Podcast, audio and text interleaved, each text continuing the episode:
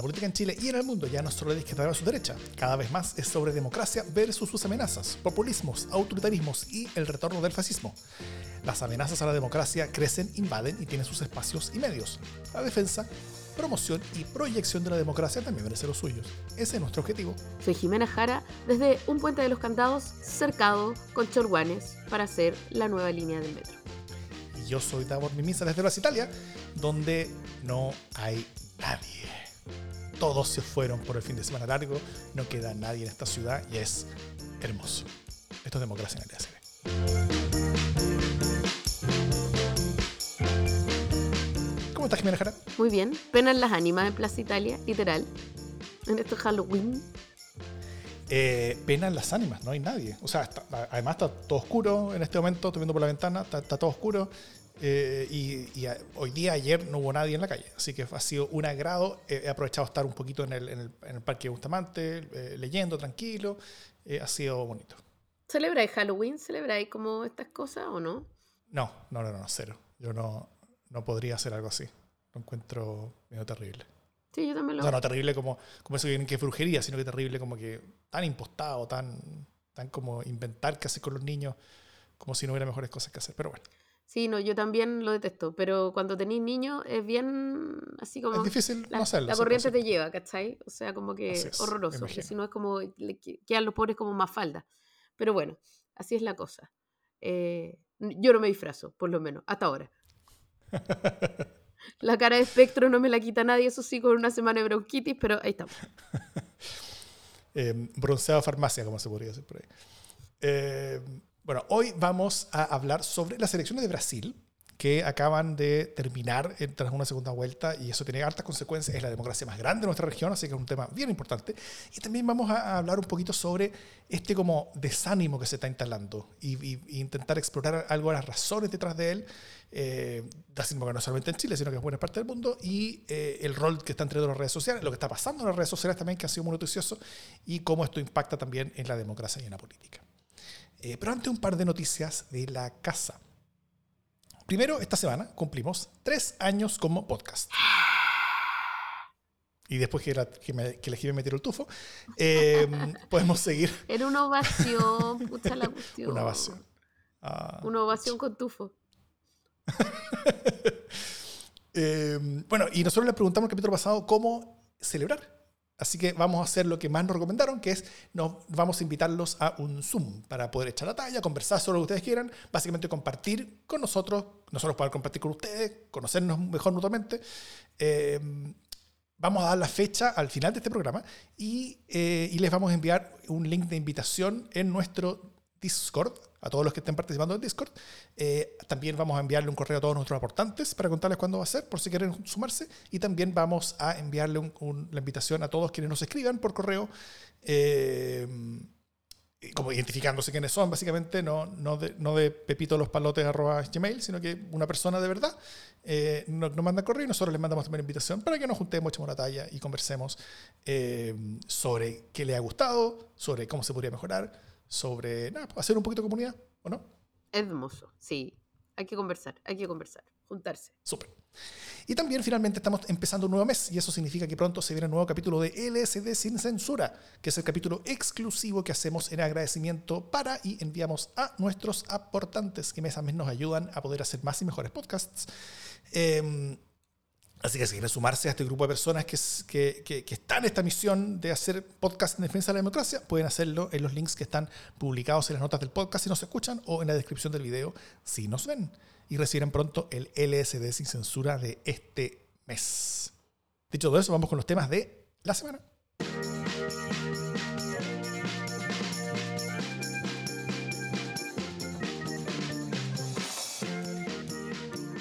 50,9% versus 49,1% fue la segunda vuelta entre Lula da Silva y Jair Bolsonaro. Lula vuelve a presidir Brasil tras años asiagos para él y para su país. Y al menos por ahora se acaba el experimento de ultraderecha populista más grande do mundo. Eh, esto es importante por varias razones. Primero, Brasil es la nación y democracia más grande y relevante de nuestro continente, por lejos. o sea, no hay, no hay otra que se acerque en, en- en peso. Eh, es el mayor triunfo de la democracia a nivel global desde la caída de Trump hace dos años.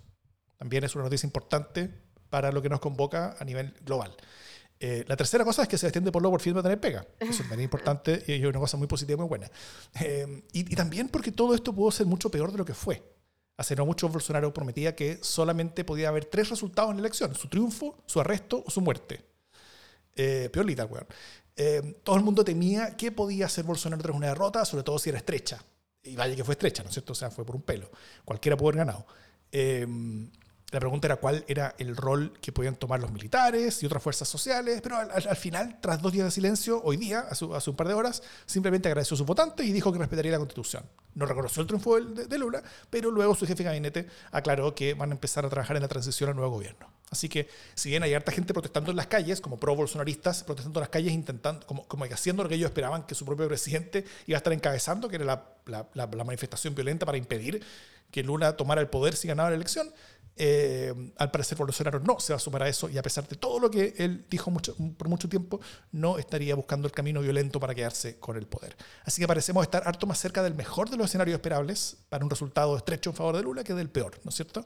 ¿Cómo, viste la elección, Jimé, su resultado y sus consecuencias para el continente y para Chile? Eh, con alivio, eh, porque, mm, porque la cosa estaba bien peleada, o sea, ya la primera vuelta había anunciado que no estaba todo dicho que era probable, lo más probable era que ganara Lula, pero que, em, que no era seguro. Y por lo tanto, y a pesar de que además eh, empezaron como los votos al revés, ¿no? Finalmente se fue dando vuelta la, la elección, como pasó también la primera vez. Em, de todas maneras, yo lo sentí como, como un alivio, por un lado, eh, de, que, de, que, se acaba Bolsonaro, que es una buena noticia para el continente, para el mundo, em, pero también como una noticia de reivindicación de la historia. O sea, yo creo que hace mucho tiempo, e, esto podría parecer una hueva, pero creo que hace mucho tiempo, probablemente desde la elección de Mandela, que yo no veía eh, un caso en el que el, el, postulante, diga en este caso Lula, eh, mereciera esta rectificación histórica de manera tan patente, ¿no? Eh, como en el caso de Mandela que estuvo preso y qué sé yo. Bueno, el gobierno de Mandela, eh, podemos discutirlo más largamente, pero no es que fuera tan extraordinario. Lo extraordinario era que Mandela llegara al poder. Eh, y después de todo lo que pasó con Lula, con el caso Lavallato y etcétera, más allá de lo, de lo, inadecuado que pudo haber sido el PT, de los casos de corrupción y tal, este, esta conspiración, esta conjura eh, para sacar a Dilma y para sacarlo a él del juego, eh, que fue tan ruin, tan infame y que terminó con él en la cárcel, ni más ni menos, eh, de manera tan irregular, merecía un final como este, ¿no? O un final, entre comillas, no ha terminado la cosa, pero, pero merecía esta estación, ¿no? El, el, discurso de, de Lula diciendo yo creo en la justicia. Si no creyera en la justicia, no estaría aquí yéndome a la cárcel sabiendo que voy a salir de la cárcel porque no soy culpable. Em, esto cierra un círculo histórico. A mí me parece importante. Eh, ha sido eh, una discusión bien interesante sobre si Lula, por ejemplo, está en, su mejor momento para poder ser presidente de Brasil. Yo creo que no hay discusión de que no es así. O sea, efectivamente, un caballero muy mayor. Mm. Que está llegando no en su mejor momento, no está arriba de la ola, pero que eh, es importante que en la historia también haya estos símbolos, estos hitos, estas vueltas de mano, estas cosas que como que vuelven a poner eh, cada cosa en su lugar. Eso a mí me parece muy importante, súper relevante. Em, y lo tercero que, que, me salta a la vista es que Lula ganó del peor modo posible, en el sentido de que, de que es una victoria muy estrecha. Eh, en el Congreso él no queda en una posición cómoda, eh, va a tener que negociar un montón, mm. y a eso se agrega un contrincante como Bolsonaro, que mantuvo básicamente el estrés y la tensión durante 48 horas, que eso es un montón.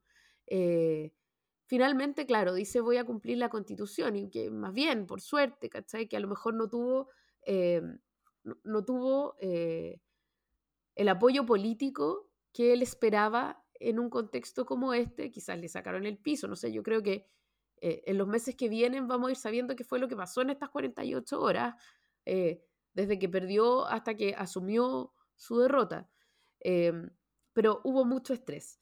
Y eso, siento yo, tampoco ayuda a la democracia, eh, porque es una democracia que empieza ya con mucho estrés. Eso después de que Brasil intenta reponerse de una historia de vulneraciones institucionales muy grandes. Entonces, ¿cómo sea capaz Lula de llevar adelante un gobierno institucional sin poner en jaque las instituciones, sin que de nuevo las instituciones se metan en un queso em, en el que degradan la institucionalidad misma? Eh, creo que ahí, ahí, hay un riesgo súper grande, ¿no? Eh, o sea, todo se puede ir a la punta del cerro. Está, mm, de todas maneras, o sea, es un buen escenario, pero es un escenario muy incierto. Eh, por lo tanto, yo siento que no está todo dicho es una buena noticia por ahora, es una reivindicación histórica, siento que es bueno para el mundo que Bolsonaro haya salido, pero tampoco es un gallo que quedó eh, debajo de la cuneta o debajo de una rueda y que, que no pueda rejuntar fuerza o que no pueda eh, impulsar otro tipo de proyectos eh, siempre populistas y que pongan en riesgo la democracia. Así que siento que hay, es un momento de festejo, pero que hay que mirarlo con cierta cautela. Mm. Bueno, yo creo que, al, que, que estando de acuerdo con todo lo que dijiste, creo que igual te pasaste como 40 pueblos en, en, en, la primera parte. Eh, Lula no fue demostrado inocente por, por la justicia eh, brasileña, sino que fue demostrado que su juicio se llevó mal, que es algo bien distinto. Bueno, pero sentencias no procedimentales no te pero no hubo un juicio justo, es, es, cierto, sentencias procedimentales no te hacen héroe. Él no tenía que estar en la cárcel, eso es súper cierto. O sea, perdóname, eh, pero no hubo un proceso que lo probara inocente, así como tampoco hubo un proceso que lo probara culpable. Eso es súper relevante. Pero pocos pero pocos discuten que gobernó en un, gobierno lleno de corrupción, que, que, que eso lo, trasciende a él, trasciende a su mundo, así se ve en Brasil. O sea, no es un héroe, no es, una persona inocente, pero sí creo que es súper claro que Bolsonaro era mil veces peor y que cualquier demócrata en el mundo la tenía muy clara. Gente de izquierda, derecha, centro, lo mismo, la tenía súper clara y sabía exactamente qué es lo que tenía que pasar esta, esta, elección y eso fue lo que pasó en esta elección. Eh, al, menos con el resultado. Pero, pero, pero sí tienes harta razón cuando dices que que, todo lo que va alrededor de este, de este resultado puntual, que fue súper apenas el triunfo de Lula, y eso, y eso que fue apenas fue bien terrible también. O sea, creo que, que, que es malo y una mala señal que una figura como Bolsonaro, y, y, después del ejemplo que dio su mal gobierno, haya tenido un porcentaje de apoyo tan, tan, tan grande. Eso, eso, eso es muy preocupante. Em, y, y, otra, otra cosa que te quiero discutir, pero, pero más bien siento yo el optimista, es que eh, las primeras horas, estas horas donde Bolsonaro no dijo nada, yo creo que fue más de alivio que de susto, porque si tú quieres hacer un acto de fuerza, lo vas a hacer en la primera hora, lo vas a hacer al tiro. Eh, no, no en la hora 5, ni en la hora 10, ni, ni menos en la hora 40.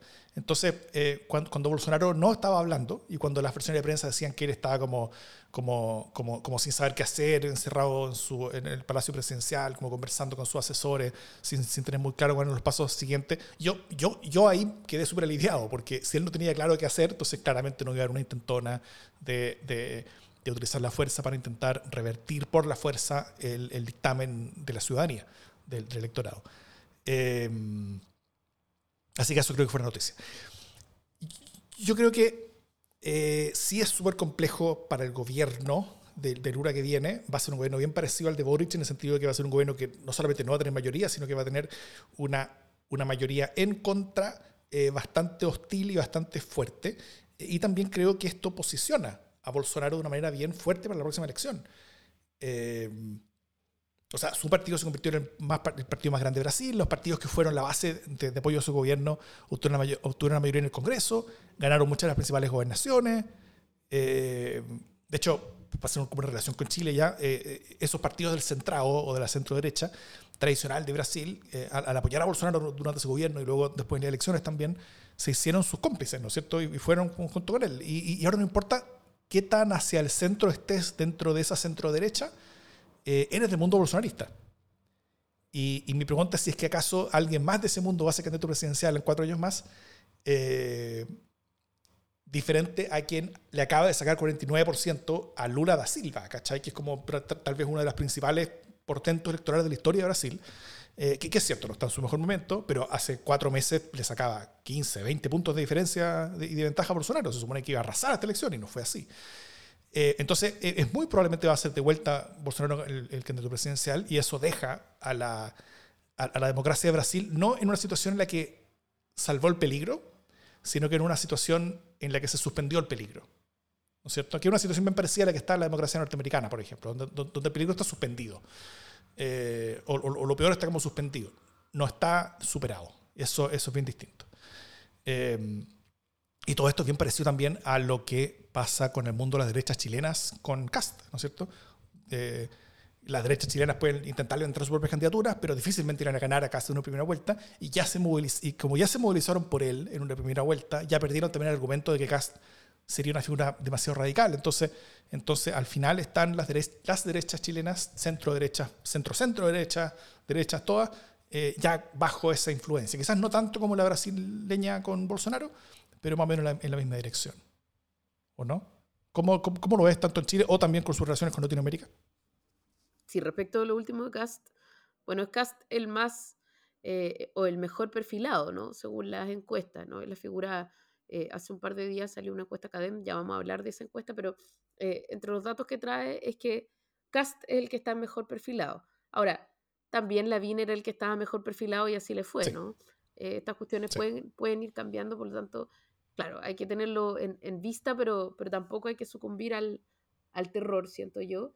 Em, y sí, es cierto que probablemente las conspiraciones se desarrollan en sus primeras horas, pero también es cierto que eh, cuando tú tienes un presidente en ejercicio que se demora dos días en reconocer su derrota, se genera un estrés internacional que es innecesario, ¿no? O sea, hay un nivel de show que podría no haber ocurrido, creo yo. Em, hay, respuestas internacionales bien, bien, bien claves de muchos países, donde Biden, por ejemplo, salió diciendo súper rápido, a, la hora del resultado, eh, que Estados Unidos reconoce este, este importante triunfo de una elección eh, que fue justa, que fue creíble, que fue como un montón de adjetivos, así diciendo, básicamente eh, afirmando ese triunfo. Y muchos otros países, Chile incluye también eso, eso cosas parecidas. Claro, y eso tenía que ver con reconocer rápido, ¿no? Como hacer que esto fuera una realidad eh, reconocida y, y apoyada rápidamente de manera que no hubiera peligros o de minimizar los peligros, ¿no? Eh, era un mensaje para no haga tonteras porque no se las vamos a reconocer. Em, y claro, no, o sea, de cómo lleve Lula su gobierno, porque además también es bien decidor que no haya habido ninguna figura tan relevante detrás de Lula, ¿cierto? Eh, porque de eso dependen las próximas elecciones. Y esta es una cuestión que hay que empezar a mirar. Así como dice Davor que el peligro está suspendido, que yo estoy de acuerdo, eh, si, es que hay que, si es que hay que tratar de conjurar ese peligro, hay que empezar a trabajar ahora mismo, ¿no? Con, un, con una figura que sea relevante eh, y que ponerle enfrente a Bolsonaro, porque si no, va a ser él el que vaya de nuevo a cosechar de vuelta su banda presidencial. Yo creo que eso es un peligro para todos nosotros, ¿no? Em, sobre todo en un contexto en el que las conversaciones están polarizadas eh, y que los extremos están tendiendo a tener más opciones electorales hoy día eh, que las opciones moderadas y de centro. Eh, yo creo que eso es, importante tenerlo en mente. Sí. Y, también la, última cosa que me gustaría decir, o, otra, no sé si última, sobre esto, es que en el latinoamericano también eh, hay ciertas evaluaciones exageradas sobre el significado continental de este triunfo, ¿no es cierto? sobre todo en, términos de, eh, de cómo esto habría sido un triunfo más para una izquierda como que crece eh, por, por, todo el continente, en, que, que, es algo que eso lo ven con, con, con, mucho optimismo algunas personas y con mucho miedo otras, ¿no es cierto? pero, pero lo cierto es que desde el 2018 a esta parte, de las 11 elecciones presidenciales que ha habido en nuestro continente, 6 las ha ganado una figura de izquierda, eh, pero 10 de las 11 ha ganado la oposición. o sea, eh, más bien uno podría decir que hay muchos gobiernos de izquierda ahora, básicamente porque antes había muchos gobiernos de derecha. no tanto porque hay una ola pro izquierda, sino que porque hay como una ola de hartazgo eh, y de hartazgos rápidos y de, y de paciencia escasas en la ciudadanía. Em, y bueno, hablamos de eso como una de las razones posibles tras el resultado del plebiscito. no, no, necesariamente la razón, pero, pero una de las razones y probablemente tal vez sea de las más relevantes, o sea, una más relevante de la que muchos creen, sobre todo viendo en cómo en el continente los resultados presidenciales se están dando básicamente por oposición a quien gobierna, quien sea. Mm, y además tener en cuenta que de las izquierdas que están ganando, eh, no hay ninguna que no esté en problemas finalmente también, ¿cierto? Eh, o sea, Alberto Fernández y Lula eh, se abrazan muy fuertemente, un buen, es un buen momento para quienes somos de izquierda, pero también habría que, ser, habría que tener una mirada súper pueril para no entender que Alberto Fernández está eh, en una muy mala posición y que Lula da Silva no está en su mejor momento. entonces, esta foto no es una foto de una izquierda que viene a comerse el mundo, ¿cierto? Eh, no es el 59 de la Revolución Cubana, como para que entendamos, figura. Ya, ok, además a, Davor seguramente le carga el ejemplo porque es, en ese caso no había una, no había una democracia. Pero quiero decir como, pero quiero decir como de, de, la fuerza inspiradora de la izquierda, ¿cierto? Eh, así como una fuerza arrolladora capaz de, de, conquistar el mundo. Yo siento que no, no es el momento. Petro tampoco está en su mejor momento. Eh, Gabriel Boric está en su peor momento. Eh, y, esa es la situación de la izquierda en América Latina. una izquierda que llega a gobernar, que llega a gobernar desde la oposición, pero que además está en una posición de debilidad muy compleja que hace que la siguiente oleada de elecciones pueda perfectamente ser cobrada por la derecha. Entonces, eh, yo no digo eso para arruinarle a todo el mundo el, tecito, pero igual hay que tener ojo. Mm. No, solo, solo, quería acotarte que Pedro Castillo en Perú está redefiniendo qué es lo que significa ser tu peor momento. Ah, sí, claro.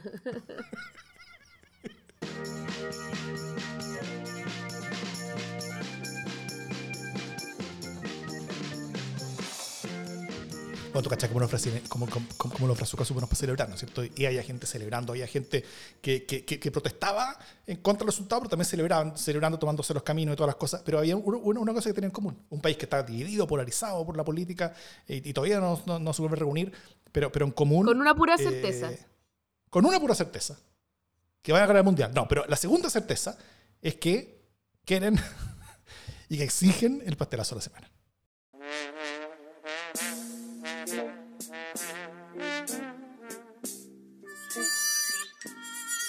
¿Por qué Davor Minisa, un gallo como Rodolfo Carter, Rodolfo se llama o no? Nada que ver. ¿El alcalde? Eh. ¿O tiene otro nombre? Ya, yo supo, hasta nuevo. Rodolfo Carter. Ya.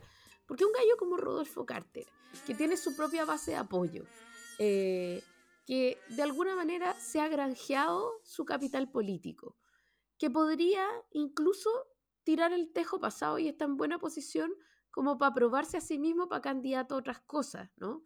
Eh, ¿Por qué un gallo como Rodolfo Carter quiere reunirse con Parisi? Va a viajar a Estados Unidos a juntarse con Parisi y subsume su propio capital político, que no es poco, siento yo, en Chile en un momento en el que casi nadie tiene capital político, para cornetear a Parisi. ¿Por qué? O sea, explícame la, racionalidad de esa movida cuando el tipo ha ganado eh, sus propios morlacos políticos por sus méritos. Eh, es un tipo que ha hecho su camino, que se está saliendo eh, de su casa matriz de alguna manera, pero eso no lo obliga a ir corriendo a, a, ponerle la cara, su nueva cara, a, a París, pues, ¿cachai? O sea, como encuentro que, que se pastelea. Como, no es que yo esté preocupada por el futuro político de Carter, eh, ya sabemos que no está ni en mi orilla ni, ni nada, pero me sorprende este tipo de, de, jugadas políticas así como cool, que en verdad me parecen muy tontas. O sea, como que creo que no, no tiene sustento. Creo que es una mala movida. Eso, es todo cuanto puedo decir. Quizás después lo vemos de ministro del Interior y me tengo que tragar todas mis palabras, pero you never know o de candidato por una primaria y después, claro. No, sí. Eh, lo terrible es que, es que, es que yo creo que, que, puede ser una apuesta con alta rentabilidad. Pero se cambia de vereda, ¿no? Como de, desde una política más, más o menos seria a una política cualquier cosa. pero tampoco está inventando algo. Yo creo que él está, está oliendo para dónde va la cosa. Y eso yo creo que es una, una, una manifestación más que de preocuparnos que otra cosa. Puede ser. Bueno. Fernando Claro, director ejecutivo de la Fundación para el Progreso. Eh, ese puesto que antes ocupó Axel Kaiser, ¿no es cierto? Y en su espacio regular como columnista del diario financiero habló sobre la visita de la economista Mariana Mazzucato a Chile. Eh, básicamente descartando su importancia como referente intelectual, también dejando el pelo como investigadora, diciendo que ella solamente usa como referencia gente que, que no, lo, que, no pescan nadie, que no tienen índices de, de, como de academia, ni, ni, ni, ni tienen citaciones, etc. Obviamente recibió una enorme capotera donde cientos salieron a mostrar las credenciales académicas de Mazzucato, comparándolas con las inexistentes suyas, básicamente. Eh, y su columna está llena de mentiras y ridiculeces, y eso fue requete demostrado, así que no, no, voy tanto por allá. Eh, Fernando Claro no es, o al menos no era, una persona insensata. Eh, hacía al menos un esfuerzo por mantener una semblanza de honestidad intelectual, cuanto antes era como, como, director de estudios de, de, esa institución. Eh, pero tuvo que hacer esta columna por el cargo que ocupa, ¿no es cierto? Porque ocupa un rol, tiene un rol en la política chilena, donde lo que se hace no es tanto representar ideas, ¿no es cierto? Porque si esa hubiera sido la intención, habría podido criticar y contrastar, y, y está bien, criticar lo que, lo que piensa y cree Mazzucato es, es, es no solamente eh, aceptable, sino que necesario. Pero si esa hubiera sido su intención, pero, pero, pero, no fue esa su intención. Porque lo que hace él en su cargo es representar intereses, no ideas.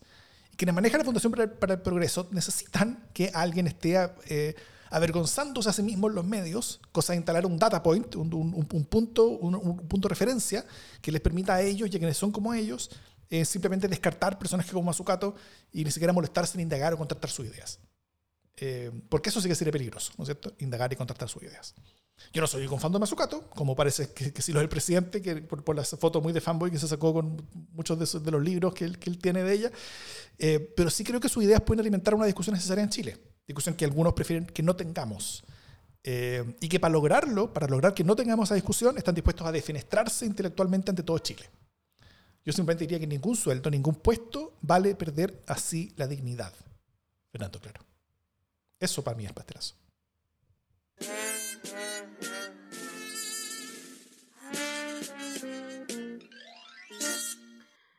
Bueno, estábamos hablando un poco de cuáles son los peligros que se ciernen eh, sobre la democracia en América Latina y un poco este ánimo de que nunca nadie eh, eh, termina de ganar, ¿no?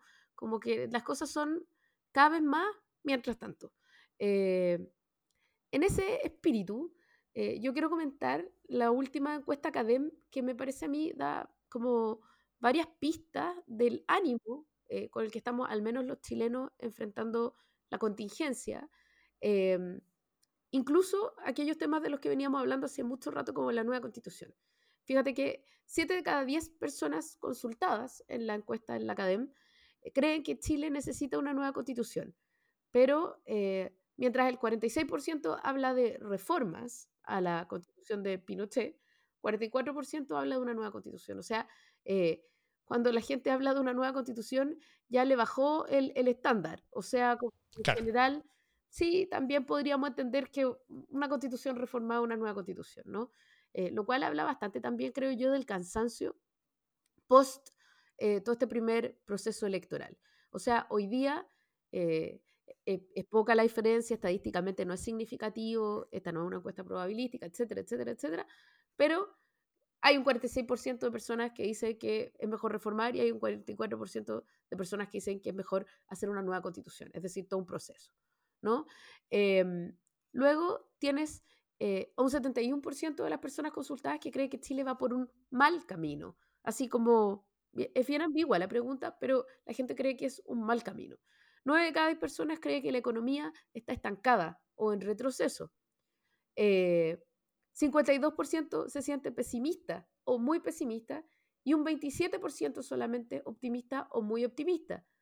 Y fíjate que cuando les preguntan, esto es como que las, ondas concéntricas, ¿no? Como Chile está bien o mal, no, Chile está pésimo, eh, la economía está pésimo, todo va por mal camino, el, empleo pésimo, ya, pero ¿y su situación personal? Cuando le preguntan a las personas por su situación personal... Es clásico. 38% dice que su situación familiar es mala o muy mala y 46% dice que es buena o muy buena. ¿no? Uno podrá decir, bueno, ya, pero hay un 38% de gente que se siente que está mal o muy mal, de acuerdo, pero las cifras no conversan necesariamente. O sea, hay 9 de cada 10 personas que opinan que está todo pésimo. Eh, y sin embargo, hay un 38% que está pésimo, mientras que hay más de un 40% de personas que dicen que en verdad está bien o muy bien. Em, y esto tiene que ver con una subjetividad sobre el rumbo de Chile y no necesariamente sobre dónde estoy yo. Y mm. por eso que es más preocupante, ¿no? Porque están desacopladas las cifras de la percepción que yo tengo respecto de lo que está ocurriendo en Chile con la vivencia que yo estoy teniendo en Chile. Em, y entonces la, gran pregunta que hay es, eh, ¿estamos pasando por un momento medio depresivo? Eh, como post-estallido, post... Eh, post plebiscito, claro. Post plebiscito, post proceso constituyente fallido. Em, todo esto además en un contexto en el que el presidente de la República eh, está en su momento más complejo, como desde el punto de vista de la aprobación, está en su cifra más baja de aprobación, tampoco es escandaloso, pero es una cifra bien bajita. Eh, o sea, como que ya también hemos bajado el, digamos, hemos, bajado también la vara de lo que es escandaloso, sorprendente o qué sé yo, ¿no? Como que... Hemos, hemos bajado su umbral, sí, es cierto. Como que si Boric llega al 19% tampoco es tan raro. ¿Estamos deprimidos? Mm. Un poco, yo creo. O sea, hay, hay, hay, hay bastante. Hay, hay como bastante, harto golpe. Eh, yo, yo, simplemente, como, como contexto, me, me, gustaría decir que, que, Chile no excepciona en esto. O sea, Chile más bien la regla. Eh, en el mundo al menos occidental sobre cómo están las cosas. Eh, justo hoy me enteré que, bueno, todos los años el diccionario Collins en, en, en, en el Reino Unido hace como, como una definición de la palabra del año. ¿Cierto? Entonces, como que definen la, como, la palabra más importante nueva que, que, se instaló este año, que, no es una palabra que se inventó el año, pero, pero una palabra que, que se empezó a hablar y, fue protagonista del año, ¿no es cierto? Y la palabra de este año, que la acaban de nombrar, es permacrisis.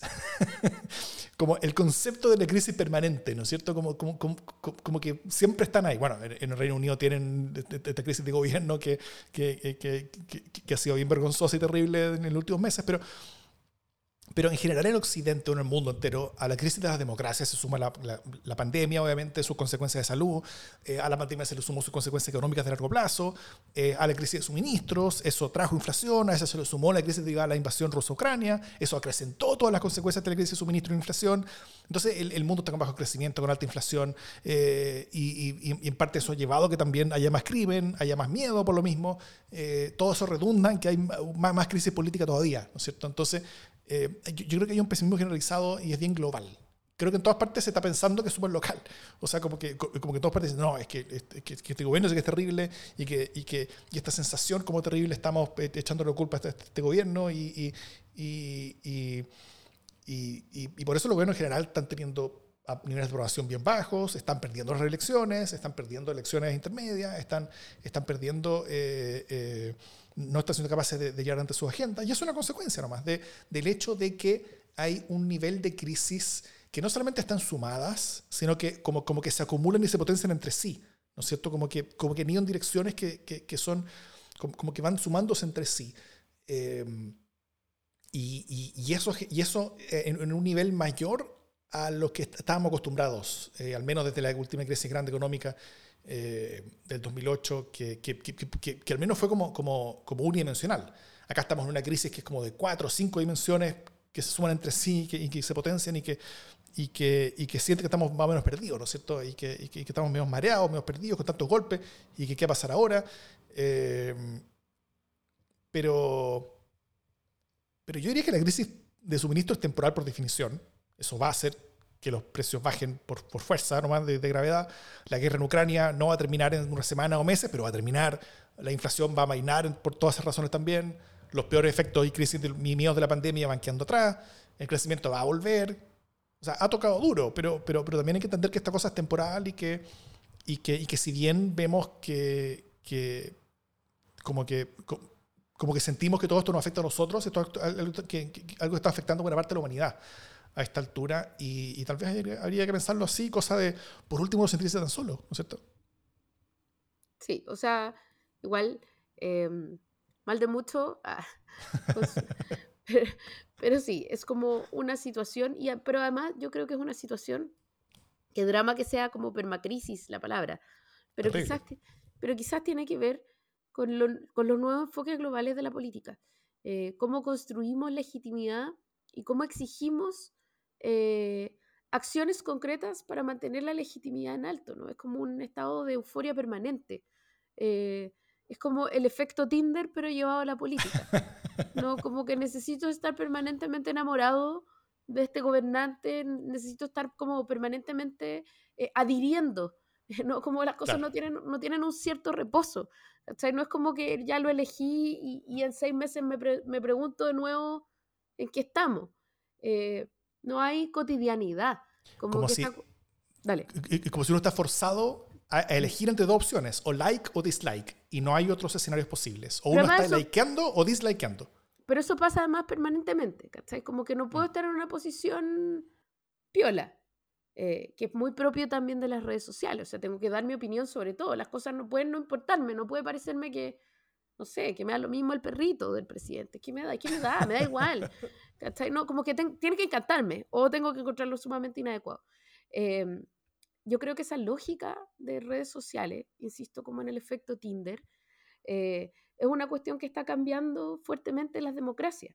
Y mm. además las está cambiando eh, al son de la ganancia de las corporaciones, de las grandes corporaciones, que es una cuestión bien aterradora en el sentido de que eh, las corporaciones funcionan para maximizar, para maximizar sus propias ganancias, es decir, como para que tú estés en este estado de euforia permanente de, de like y dislike, ¿no? que tú te manifiestes permanentemente. Eh, y eso es más fácil de hacer cuando las conversaciones están polarizadas, cuando se generan estos efectos que hemos conocido como las burbujas de sentido y las cámaras de eco. Eh, eso genera mayor nivel de interacciones eh, y, de, conversaciones polarizadas, ¿no? Y empieza a cambiarle el cariz a la democracia. ¿Por qué estoy trayendo esta cuestión aquí? No solo por, por lo de la permacrisis, ¿no? Que es que además eh, es, son estas generaciones que, que, tendemos a declarar la crisis por cualquier cosa en cualquier momento, ¿no? Como siempre estamos al borde del abismo, eh, pero además eh, lo traigo a cuento porque Elon Musk oficializó la compra de Twitter. Mm. y al oficializar la compra de Twitter, este multimillonario, lo que hace además es decir de qué manera va a ser que Twitter sea más rentable, ¿cierto? Entonces, eh, ya decidió su primera acción, que es como disuelve la junta de directiva o la junta de asesores creativos, no sé cómo se llama, eh, sí que él solo. El, directorio, o sea, la, la despublicó la empresa, como que la sacó de la bolsa, la compró todas las acciones y se convirtió en único dueño y, y, la hizo privada. Totalmente, ¿no? Pero además él ya decidió que, em, que, por ejemplo, las cuentas verificadas, estas cuentas que ustedes ven con un, con un check, eh, que como que acreditan que la persona es la persona eh, y no una cuenta, digamos, una cuenta de, fan, de fans eh, o una cuenta parodia, eh, y que hoy día se paga un poquito, va a empezar a pagarse un poco más, ¿no? Va a empezar a, a, cobrarse a 20 dólares. Entonces, él va a empezar a monetizar Twitter de distintas maneras y va a tener una categoría premium para Twitter y va a tener otras categorías, ¿no? Eh, y por lo tanto, esta idea de la democracia, entre comillas, en Twitter, entendiendo que Twitter es esa especie de plaza pública, eh, va a tener que ser puesta en entredicho y tenemos que ser, primer, ser primero nosotros los que la pongamos en entredicho, porque eh, hay una complejidad en que la plaza pública sea privada, finalmente, ¿cierto? Así como es complicado que el mall, que en algún momento en los 90 se dijo que era la nueva plaza pública, también es complejo que Twitter, Facebook, TikTok, eh, Instagram o cualquier corporación sea una plaza pública. Porque las lógicas con las que funcionan no son lógicas de valor público, eh, son lógicas de corporaciones privadas. Y aquí hay una complejidad que no hemos abordado, y cuando digo no hemos abordado no estoy hablando de Chile, estoy hablando como globalmente, Porque es muy a mí me parece que es insostenible que sigan ocurriendo estas cosas sin que eh, globalmente estimemos cuáles son los modelos como de gobernanza para este tipo de cosas que tienen tanto efecto, son tan extensa que tienen como condiciones, tienen las características de, un bien de uso público eh, y que sin embargo funcionan de maneras completamente privatizadas y monetizadas.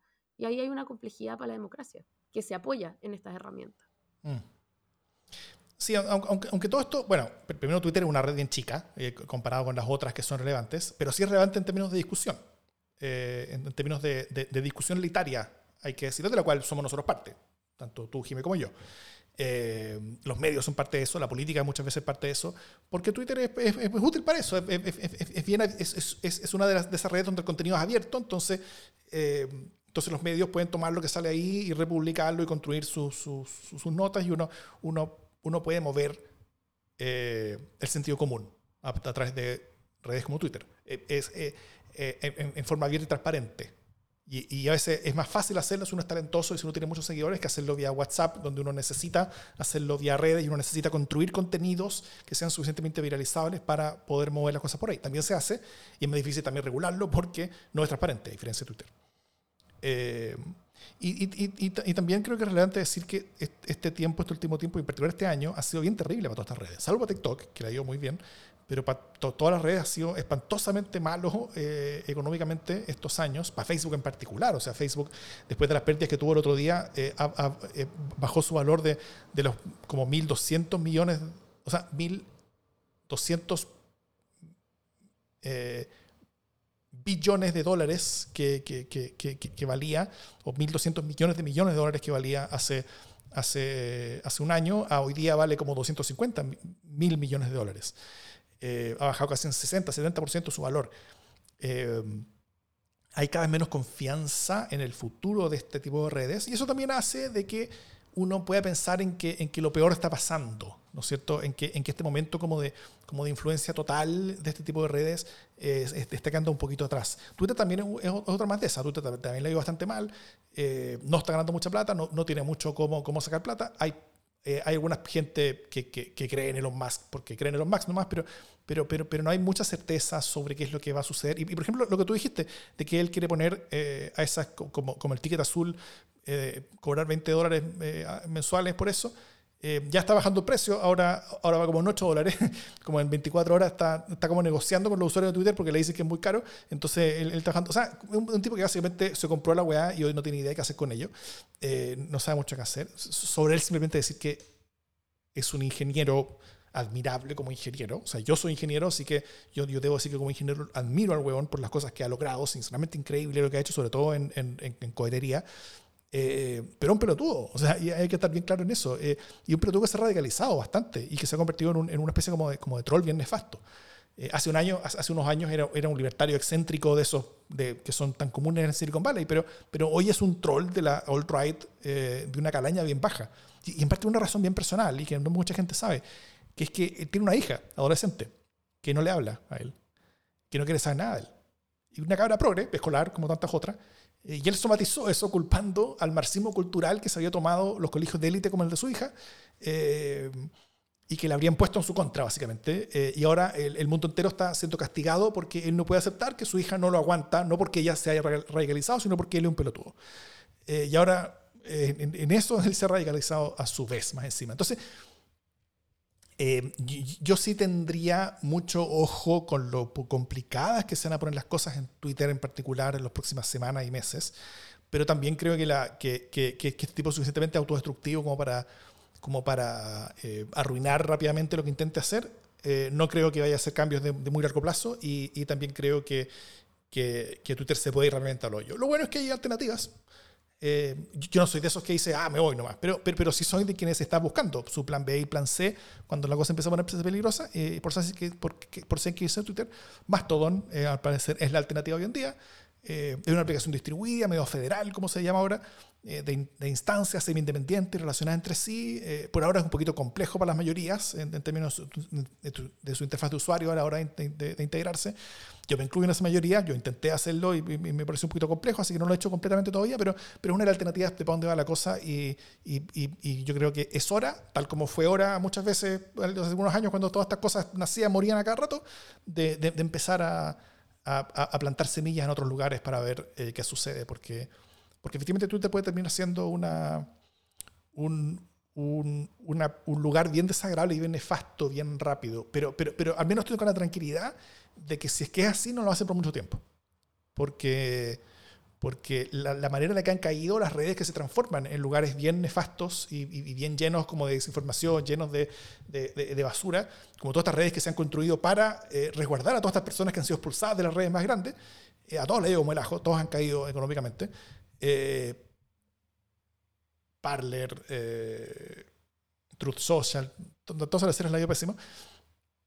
Y, eh, y, también a Twitter le iría pésimo si es que, si es que se convierte eh, realmente en algo nefasto. Como hoy día lo es en algunos rincones, claramente, pero, pero podría terminar siéndolo. Así que yo estoy bien preocupado a corto plazo pero relativamente optimista en mediano plazo. O sea, creo que las cosas se están moviendo en general en una dirección más o menos positiva. Creo que Facebook se está yendo al hoyo, eso es bueno. Creo que Twitter se está yendo al hoyo, eso es bueno. Eh, y creo que hay alternativas mejores en el horizonte, eso es bueno también, pero la transición va a ser dolorosa y costosa y, medio compleja. Sí, yo entiendo eh, tu optimismo, pero no comparto la, la, fe en la mano invisible finalmente, porque esto es un poco creer que los mercados se regulan en la medida que nos, nos ofrecen un buen servicio van muriendo. El problema es, cuáles son los efectos que, em, que ocurren en el transcurso entre el pic, digamos, y, el, y la muerte, ¿no? Eh, o sea, Twitter sí ha cambiado la forma de pensar la política y la forma de, debatir, por lo menos. Sobre todo ha cambiado la manera en que se concibe un plan político. Eh, y por lo tanto puede morir Twitter, pero este uso va a quedar.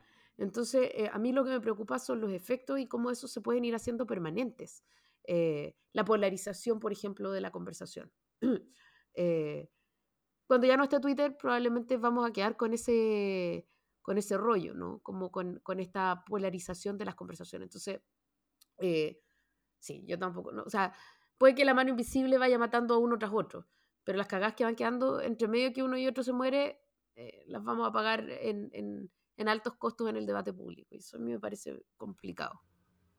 Sí, pero, pero, pero tal como Twitter eh, sí logró cambiar la manera de discutir, más allá de lo que debiera haberlo hecho, o sea, más allá de lo que sería explicable normalmente por actores racionales, que no lo somos, los actores, racionales, porque Twitter no es un lugar de, persuasión, ¿no? Entonces, entonces, mucha gente hace campaña pensando en Twitter cuando es el peor lugar para hacer campaña, porque nadie persuade a, nadie de nada en Twitter. La gente se persuade por Facebook, la gente se persuade por WhatsApp, pero por Twitter no.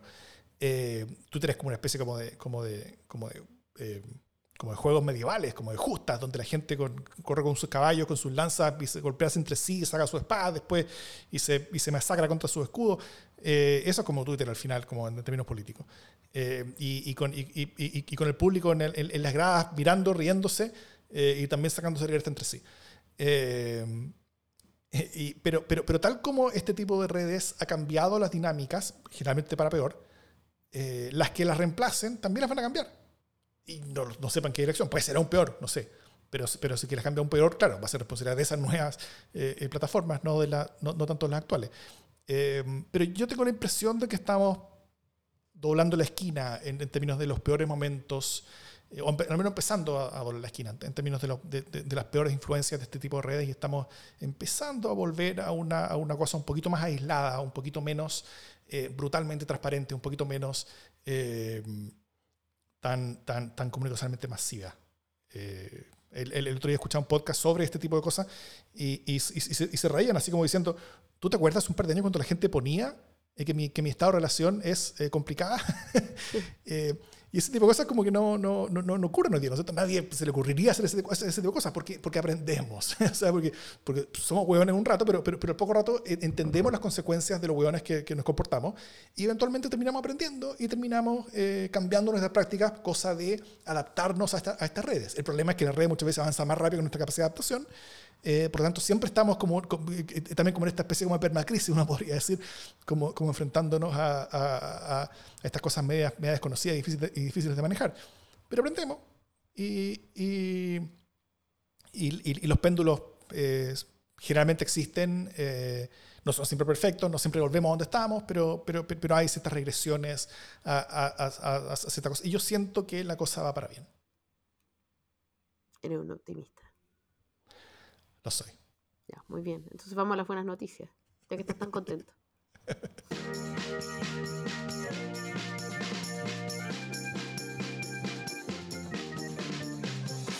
Las buenas noticias.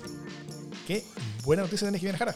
No, yo no tengo buenas noticias, pues yo soy una Te este toca a ti poner esa buena noticia. Eh, no, cumplimos tres años. Ah, cumplimos tres años. Es una gran noticia. Es una buena noticia. ¿Quién lo hubiera pensado? Porque empezamos en un momento en que los podcasts igual eran como por millones, ¿no? Es como, esto es como revista universitaria. Eh, difícilmente una revista universitaria llega más allá del, del número 3. Si, la revista universitaria trasciende el ejemplar número 3, ya le fue bien. Eh, de la misma manera, si el podcast trasciende, no sé, ¿qué será? ¿Los seis meses? ¿Los cuatro meses? Ya persistió. Pero estamos llegando a tres años. Casi veteranos del podcast. Revistas universitarias hay muchas, pero solamente hay un Final Board, ¿no es cierto? Así es. Un chiste no entero eh, de, la, católica. para, los, para, los, muy viejos entre nuestros, entre nuestros auditores que hayan pasado por, por el campus de la católica.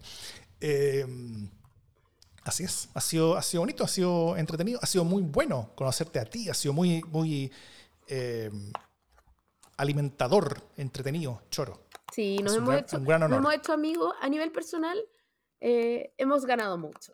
Eh, sobre todo hemos ganado una tremenda amistad. ¿Quién lo hubiera dicho? Ah? La, primera cita entre nosotros fue como, mm, eres más de izquierda de lo que pensaba, mm, eres más de derecha de lo que pensaba. Pero aquí estamos eh, difiriendo, no, no, en tantas cosas. Em, pero también creo que a nivel como colectivo han pasado cosas interesantes.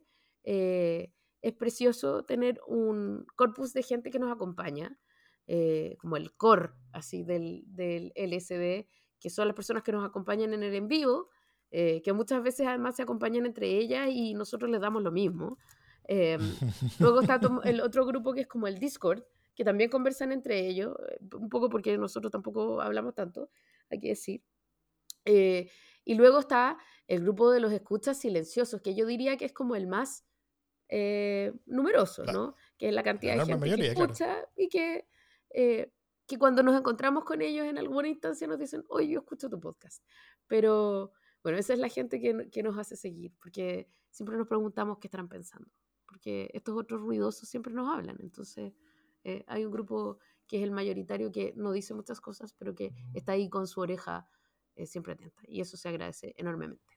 Pero sí nos gustaría que nos hablaran más. Así que por eso queremos invitarlos, no solamente a quienes están con nosotros en este momento acompañándonos en la grabación, no solamente a quienes nos, nos conversa con nosotros en el Discord o a quienes nos escriben por redes sociales, sino que también a quienes no nos hablan nunca, queremos invitarlos a todos a un Zoom, cosa de conversar, echar la talla, eh, de conocernos más mejor, cosa que nos hagan sus recomendaciones, cosa de poder conversar más en profundidad ciertas cosas que, que, ustedes quieran. Si quieren, un, puede ser una especie de, episodio del LSS censura abierto, eh, pero, pero, pero, pero, tranquilidad y en privacidad. Eh, así que mándenos correo eh, o, escríbanos en el, o, métanse el Discord, ahí vamos a dar el link, mándenos correos si, si, si quieren eh, compartir con nosotros y lo vamos a hacer el día viernes. ¿A qué hora, Jimé? Mm, no lo sé, quizás a partir de las ocho y media o así. ¿A las nueve de la noche está bien? Es una perfecta hora para mí. A las nueve de la noche entonces, el día viernes. ¿Qué, día toca viernes? Viernes 1, 2, 3, 4, 5, 4 o 5. 4 probablemente. Porque viernes 4. El día viernes 4 de noviembre a las 9 de la noche, hora de Santiago de Chile, porque tenemos gente que nos escucha desde Australia, gente que nos escucha en Inglaterra, gente que nos escucha en Estados Unidos, hora de Santiago de Chile. Eh, vamos a hacer este, este Zoom y vamos a enviar el, el, link un par de horas antes de eso a todos quienes se hayan inscrito hasta ese día. ¿Ya? Estupendo, maravilloso. Ya, pues. Ahí nos vemos. Gran abrazo y traigan sus, sus copetitos porque vamos a celebrar. Eso es. Abrazo. Dicho todo esto, esto es democracia en el SD.